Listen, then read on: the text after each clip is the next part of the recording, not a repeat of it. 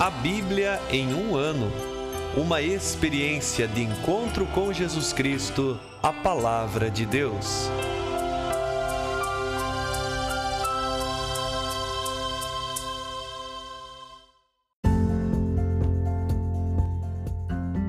Olá, eu sou Yuri, seminarista da Diocese de Ponta Grossa, Paraná. Você está ouvindo o podcast A Bíblia em um Ano.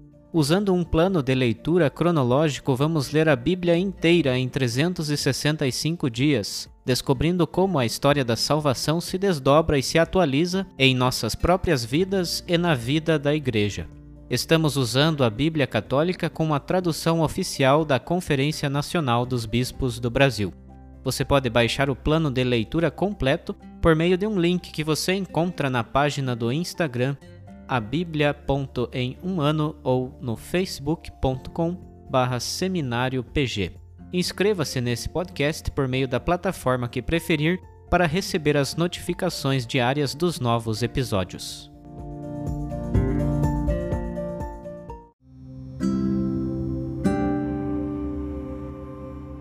Olá, eu sou o Padre Joel Nalepa, da Diocese de Ponta Grossa, no Paraná. Antes de iniciarmos a leitura e a escuta dos textos bíblicos propostos para hoje, vamos pedir que o Espírito Santo ilumine nossa mente e nosso coração para que a palavra de Deus frutifique em nossas vidas. Em nome do Pai, do Filho e do Espírito Santo. Amém.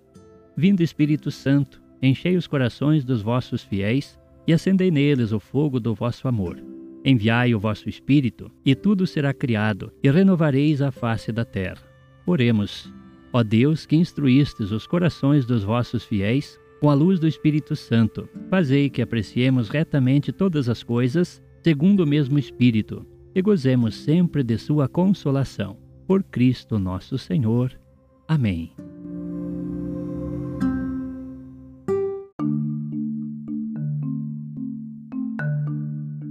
Chegamos ao dia 34 do nosso podcast A Bíblia em um Ano. Hoje estamos terminando uma etapa na linha do tempo do nosso plano de leitura, esta etapa que chamamos Aliança com Abraão e Promessa aos Patriarcas. Isso porque leremos hoje os dois últimos capítulos do livro do Gênesis, 49 e 50, nos quais veremos o testamento de Israel a seus filhos que é também uma profecia às doze tribos de Israel. Leremos também os capítulos 41 e 42 do livro de Jó, esses dois últimos capítulos que apresentam o fim da intervenção de Deus com a descrição do Leviatã e também um momento de arrependimento de Jó. E por fim leremos o oitavo e último capítulo do Cântico dos Cânticos. Gênesis capítulo 49 Jacó chamou os filhos e lhes disse: Reuni-vos para que eu vos anuncie o que sucederá nos dias vindouros.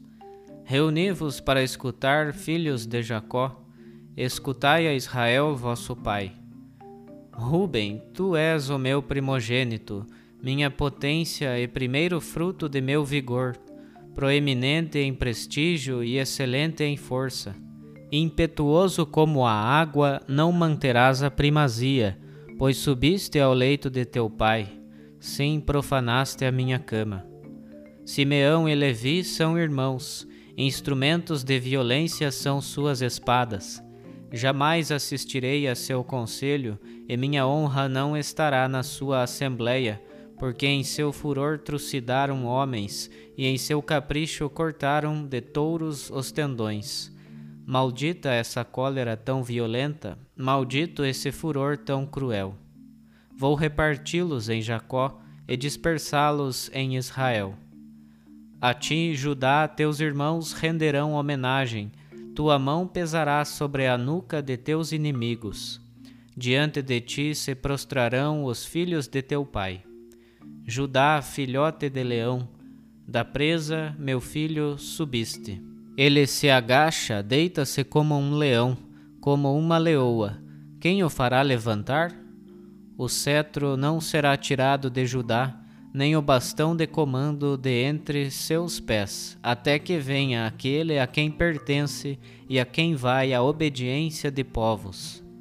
Ele amarra à videira seu jumentinho, à parreira escolhida o filho da jumenta, lava no vinho sua veste e no sangue das uvas seu manto. Seus olhos são mais escuros que o vinho e os dentes mais brancos que o leite. Zabulon habita na costa do mar, deixa encostar os navios, e sua fronteira vai até Sidônia. Issacar é um jumento robusto, deitado no meio dos currais. Vendo que o repouso era bom e que a terra era excelente, ofereceu o lombo à carga, foi submetido a trabalho servil. Dan julgará o seu povo, como uma das tribos de Israel. Dan seja qual serpente no caminho, como víbora no atalho, que morde os calcanhares do cavalo e faz o cavaleiro cair para trás. A tua salvação eu espero, ó Senhor. Gad, por bandos é atacado, mas ele ataca o seu calcanhar. Azer, seu pão é alimento forte, produz delícias dignas de reis. Neftali, é uma corça a passo livre, exibindo chifres graciosos. Cepo fecundo é José, cepo fecundo junto à fonte, ramos se estendem sobre o muro. Provocam-no, irritam-no, atacam-no atiradores de setas, mas seu arco permanece retesado e ágeis se mostram suas mãos, pelas mãos do forte de Jacó pelo nome do pastor, a rocha de Israel. Pelo Deus de teu pai, ele te ajude, pelo Deus poderoso, ele te abençoe, com bênçãos que descem do céu, bênçãos do abismo sob a terra, bênçãos dos seios e do útero, bênçãos do teu pai que superam as bênçãos dos montes antigos, as delícias das colinas eternas. Desçam elas sobre a cabeça de José, sobre a fronte do consagrado entre os irmãos. Benjamim é lobo voraz, pela manhã devora a presa e à tarde reparte os despojos. Todos esses constituem as doze tribos de Israel, e isso é o que lhes falou o seu pai ao abençoá-los, dando a cada tribo a sua bênção. Depois Jacó deu-lhes esta instrução: Vou ser reunido a meu povo, Sepultai-me com meus pais na gruta de Macpela, no campo de Efron, o Eteu, na gruta que fica no campo de Macpela, de fronte de Mambré, na terra de Canaã. É a gruta que Abraão comprou a Efron, o Eteu, junto com o campo, como propriedade funerária. Lá foram sepultados Abraão e sua mulher Sara, Isaac e sua mulher Rebeca, e foi lá que sepultei Lia. E quando Jacó acabou de dar essas instruções aos filhos, encolheu os pés sobre a cama e expirou, e foi reunido a seu povo. Capítulo 50 Então José lançou-se sobre o rosto do pai, chorando e beijando-o. Depois mandou os médicos que estavam a seu serviço embalsamarem o pai. E os médicos embalsamaram Israel, gastando nisso quarenta dias, o tempo que se leva para embalsamar. E os egípcios guardaram luto durante setenta dias. Passados os dias de luto, José falou assim à casa do Faraó: Se encontrei graça aos vossos olhos, dizei aos ouvidos do Faraó que meu pai me pediu sob juramento. Quando eu morrer, me sepultarás na sepultura que escavei para mim na terra de Canaã. Desejo, portanto, subir agora para sepultar meu pai e depois voltarei. E o Faraó lhe respondeu: Sobe e sepulta teu pai, conforme ele te fez jurar. José subiu então para sepultar o pai, e subiram com ele todos os servos do Faraó os anciãos de sua casa e todos os anciãos da terra do Egito, toda a casa de José, seus irmãos e a casa do seu pai. Deixaram na terra de Gessen apenas suas crianças, seus rebanhos e seu gado. Subiram também com ele carros e cavaleiros, e a caravana era imponente. Quando chegaram a Goren Atad, isto é, a Eira do Espinho, do outro lado do Jordão, celebraram ali um funeral grande e solene. Durante sete dias José guardou luto por seu pai. Os moradores da terra, os cananeus, ao verem esse luto em Goren Atad, comentaram: Este foi um grande luto para o Egito. Por isso deram a esse lugar, no Além Jordão, o nome de Abel Mesraim, isto é, luto do Egito. Os filhos de Jacó fizeram como ele havia ordenado. Levaram-no à terra de Canaã e o sepultaram na gruta do campo de Macpela, que Abraão tinha comprado do Eteu Efron como propriedade funerária de fronte de Mambré. Depois de sepultar o pai, José voltou para o Egito com seus irmãos e com todos os que haviam subido com ele para o enterro de seu pai. Ao verem que o pai tinha morrido, os irmãos de José disseram entre si: E se José se lembrar da maldade que sofreu e nos fizer pagar por todo o mal que lhe fizemos? Mandaram, pois, dizer a José: Teu pai, antes de morrer, ordenou-nos: Dizei a José: Perdoa o crime de teus irmãos e o seu pecado. Com efeito, trataram-te mal mas agora perdoa, te rogo, o crime dos servos do Deus de teu pai. Ao ouvir estas palavras, José chorou. Vieram então seus irmãos e prostraram-se diante dele, dizendo: Vê, somos os teus escravos. José lhes disse: Não tenhais medo, estou eu por acaso no lugar de Deus? Vós planejastes fazer o mal contra mim, mas Deus converteu-o em bem ele quis fazer com que se cumprisse o que hoje estais vendo, fazer viver um povo numeroso. Não tenhais medo, portanto. Eu vos sustentarei, a vós e a vossos filhinhos. Assim os confortou, falando-lhes ao coração. José se estabeleceu no Egito como a casa de seu pai e viveu cento e dez anos. Ele viu os filhos de Efraim até a terceira geração bem como os filhos de Maquir, filho de Manassés. Estes, ao nascerem, foram recebidos sobre os joelhos de José em sinal de adoção.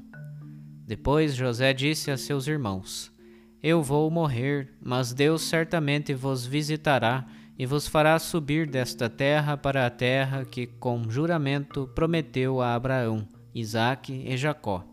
E José fez os filhos de Israel jurarem, dizendo-lhes: Certamente Deus vos visitará, então fareis subir daqui os meus ossos. José morreu na idade de cento e dez anos, e foi embalsamado e posto num sarcófago no Egito. Jó capítulo 41 Olha como diante dele toda a esperança se frustra. Basta a sua vista para derrubar por terra. Ninguém é tão temerário para provocá-lo, pois ninguém poderia resistir ao seu olhar. Quem jamais se atreveu a atacá-lo e saiu ileso? Quem debaixo de todo o céu? Não deixarei de descrever seus membros e falarei de sua força e da beleza da sua estrutura quem abrirá pela frente a sua veste, ou passará entre as duas mandíbulas? Quem vai abrir as portas de sua boca? Em torno dos seus dentes só terror. Seu dorso é como escudos fundidos, compacto como se estivessem lacrados em pedra. Um escudo se junta ao outro, de tal modo que nenhum sopro passa entre eles. Um está colado ao outro e presos entre si não se podem separar. Seu espirro é como centelhas de fogo e seus olhos como as pálpebras da aurora. De sua boca irrompem tochas acesas como centelhas de fogo respingadas. De suas narinas sai fumaça como de uma panela fervendo ao fogo. Seu bafo faz as brasas se inflamarem e chamas irrompem de sua goela. No seu pescoço está sua força, e à sua frente vai o pavor. As dobras dos seus músculos são maciças, quando apertadas não se movem. Seu coração é duro como a pedra, duro como a pedra do moinho. Quando se levanta, tremem os valentes e fogem das águas em debandada. Se alguém o atacar, a espada não vai penetrá-lo, nem lança, nem flecha, nem dardo para ele o ferro é como palha e o bronze como madeira podre. Não o afugenta o flecheiro e as pedras da funda são para ele como palha ao vento. Também como palha considera o porrete e ri-se do sibilo da espada. Debaixo do ventre ele tem cacos pontiagudos, como uma grade que se arrasta sobre o lodo. Faz ferver o abismo como caldeira e transforma o mar num caldeirão de óleo. Deixa atrás de si um rastro iluminado, e a água parece uma cabeleira branca. Não há sobre a terra poder igual, pois foi criado para não ter medo de ninguém. Ele enfrenta os seres mais altivos, de todos os monstros é ele o rei. Capítulo 42 Então Jó respondeu ao Senhor: Reconheço que podes tudo e que para ti nenhum pensamento é oculto. Disseste: Quem é esse que sem conhecimento obscurece o meu desígnio? Pois eu falei, sem nada entender, de maravilhas que ultrapassam meu conhecimento. Escuta-me, eu disse, e vou falar, vou perguntar-te, tu responderás. Eu te conhecia só por ouvir dizer, mas agora vejo-te com meus próprios olhos. Por isso acuso-me a mim mesmo e me arrependo no pó e na cinza. Tendo acabado de falar com Jó, o Senhor dirigiu-se a Elifaz de Temã. Estou indignado contra ti e os teus dois amigos, porque não falastes corretamente de mim, como o fez meu servo Jó. Tomai, pois, sete novilhas e sete carneiros, e dirigi-vos ao meu servo Jó. Oferecei-os em holocausto, e Jó, meu servo, intercederá por vós. Em atenção a ele, não vos tratarei como merece a vossa insensatez, pois não falastes corretamente de mim, como meu servo Jó. Ele faz de Temã, Baldad de Suás e Sofar de Naamat, fizeram como o Senhor lhes ordenara, e o Senhor atendeu às orações de Jó. Então o Senhor mudou a sorte de Jó quando este intercedeu por seus amigos. Restituiu-lhe todos os bens, o dobro do que antes possuía. Vieram então visitá-lo todos os seus irmãos e todas as suas irmãs e os antigos conhecidos. Comeram com ele em sua casa consolaram-no e o confortaram pela desgraça que o Senhor lhe tinha enviado, e cada qual ofereceu-lhe uma moeda de prata e um brinco de ouro. O Senhor abençoou Jó no fim de sua vida mais do que no princípio. Ele possuía agora quatorze mil ovelhas, seis mil camelos, mil juntas de bois e mil jumentas. Teve também outros sete filhos e três filhas a primeira chamava-se Paloma, a segunda Cássia e a terceira Argêntea. Não havia em toda a terra mulheres mais belas que as filhas de Jó. Seu pai destinou-lhes uma parte da herança entre seus irmãos. Depois desses acontecimentos, Jó viveu ainda cento e quarenta e quatro anos e viu seus filhos e os filhos de seus filhos até a quarta geração e morreu velho e cumulado de dias. Cântico dos Cânticos, capítulo 8 Quem me dera fosses meu irmão, amamentado aos seios de minha mãe, para que eu pudesse encontrar-te fora e beijar-te, sem que ninguém me despreze. Eu te agarraria e te conduziria à casa de minha mãe Ali me ensinarias e eu te daria um copo de vinho aromatizado e o suco de minhas romãs. Sua esquerda está sob a minha cabeça e sua mão direita me abraça. Eu vos conjuro, filhas de Jerusalém, a que não perturbeis nem façais despertar a amada até que ela o queira.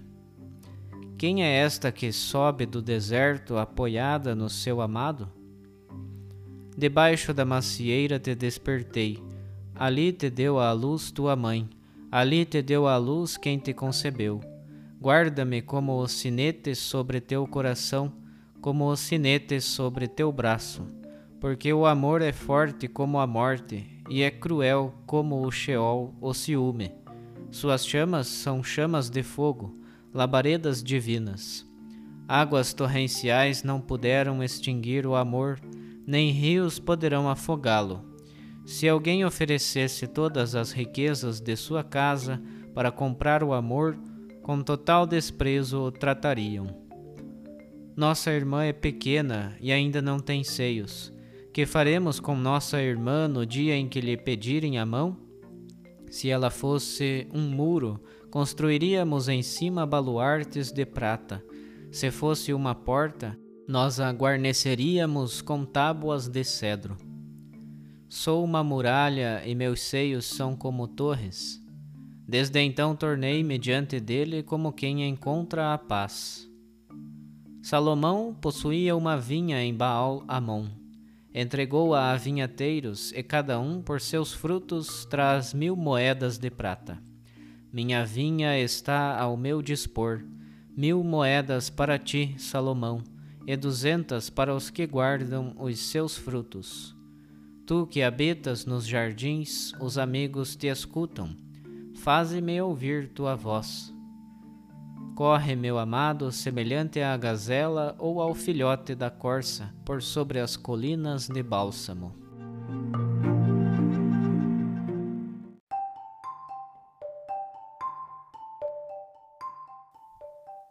Olá, meu irmão, minha irmã. Sou o Padre Tiago Engenchaque, Padre Diocesano da Diocese de Ponta Grossa, no Paraná. E hoje chegamos aos dois últimos capítulos de toda esta linda história do livro do Gênesis. E nestes dois últimos capítulos nos deparamos com a morte de Jacó e depois, no finzinho do capítulo 50, a morte também de José. Jacó, no capítulo 49, quando percebe que suas forças estão se acabando e com isso sente no seu coração que a morte se aproxima, chama todos os seus filhos para anunciar a eles o que irá se suceder no futuro de suas vidas. E dos doze filhos de Jacó, eu destaco algo que ele diz a um dos seus filhos, a Judá. No versículo 10 ele diz: O cetro não será tirado de Judá, nem o bastão de comando de entre seus pés, até que venha aquele a quem pertencem e a quem obedecerão os povos. Nestas palavras de Jacó ao seu filho Judá, já vemos uma grande profecia, a profecia de que virá alguém a quem todos eles irão pertencer e a quem todos os povos irão obedecer. E é justamente da tribo de Judá que virá mais tarde o grande rei Davi, e sabemos que é do rei Davi que descende o Messias, Jesus Cristo. Aqui, no livro do Gênesis, no seu penúltimo capítulo, nós já vemos uma bela profecia referente ao Filho de Deus, referente a Jesus Cristo. Inclusive, no versículo anterior, Jacó chama seu filho Judá de filhote de leão. E depois, lá no livro do Apocalipse, o último livro da Bíblia, Jesus Cristo será chamado de leão da tribo de Judá. E é justamente essa profecia que encontramos aqui no fim do livro do Gênesis. E depois disso, depois desta poesia que ele faz a cada um dos seus filhos, revelando-lhes os seus futuros, Jacó foi reunir-se aos seus antepassados.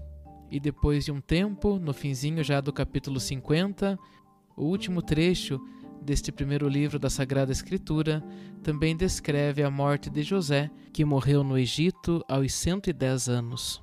E olhando para a vida desses grandes patriarcas, podemos resumir tudo aquilo que eles viveram com duas frases que hoje também ouvimos no livro de Jó e outra no livro do Cântico dos Cânticos.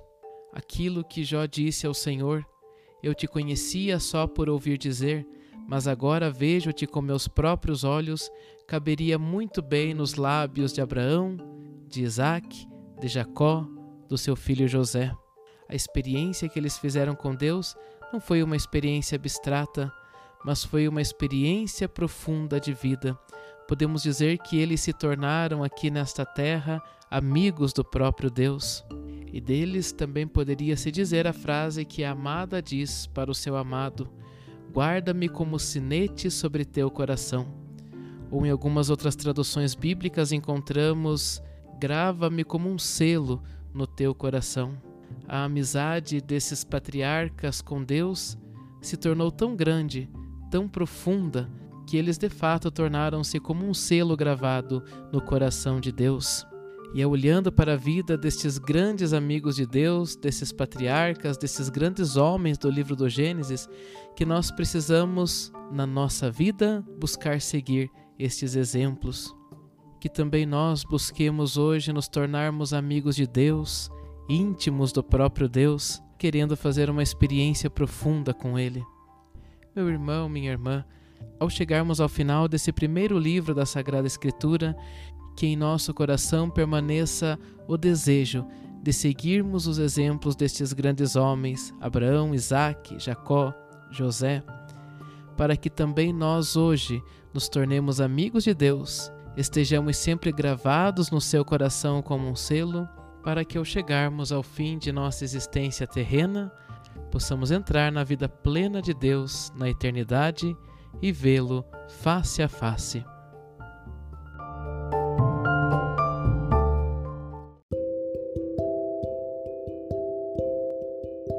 Querido irmão, querida irmã, após a leitura e a meditação da palavra de Deus contida na Sagrada Escritura, peçamos que o Espírito Santo inspire as nossas ações a partir do mistério de Jesus Cristo, o Verbo encarnado.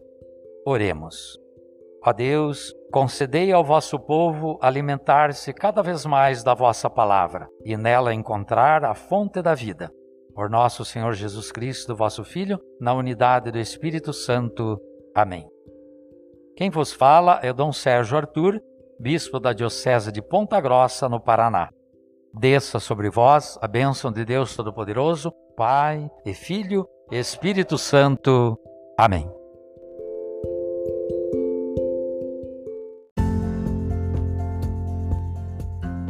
Você acaba de ouvir mais um episódio do podcast A Bíblia em um Ano.